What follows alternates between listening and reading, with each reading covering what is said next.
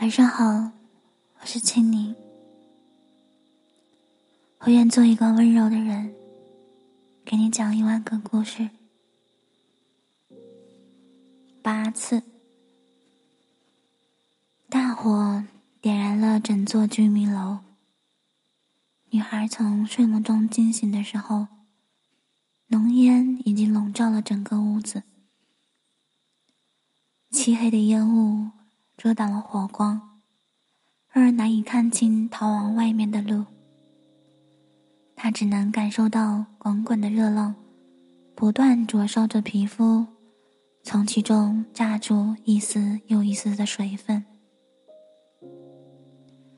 女孩身边的男人用打湿的毛巾覆盖住她的口鼻，然后将她横向抱起。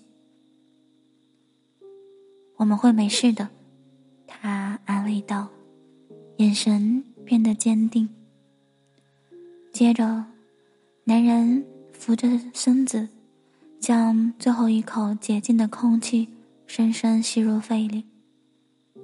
他一脚将门踹开，以此生最快的速度向外面奔跑而去。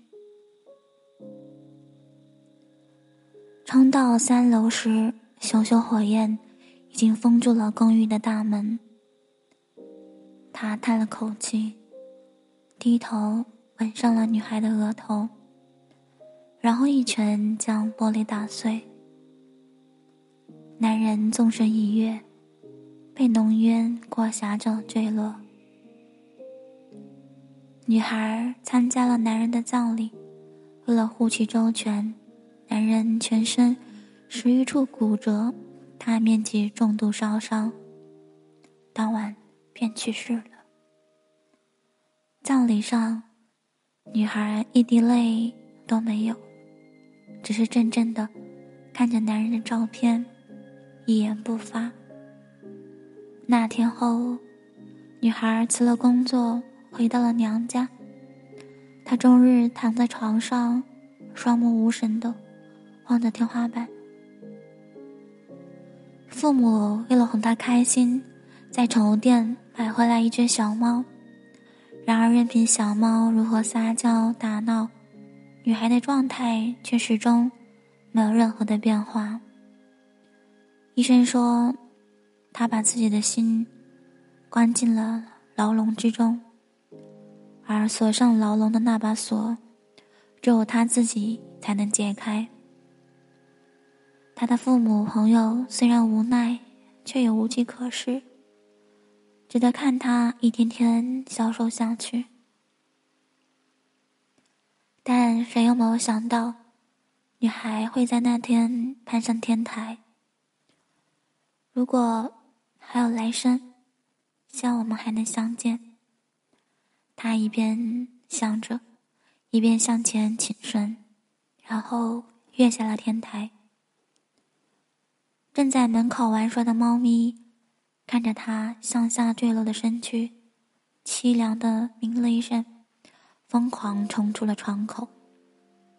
然后在女孩落地前，纵身跃到了她的身下。恍惚间，女孩又见到了男人的身影。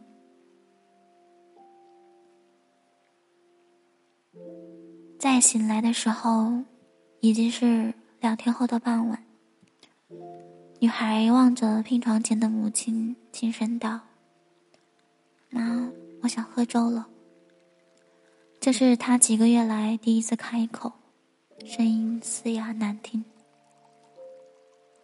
妈，我好像那天看见他了。他说：“要让我好好活下去。”床头上，前腿打着绷带的小猫。往他怀中缩了缩。虽然什么都不方便，寿命也短，还要吃老鼠那种恶心的东西，不过转世成这次孙子，我还能再救你八次。我是青灵，晚安，好梦。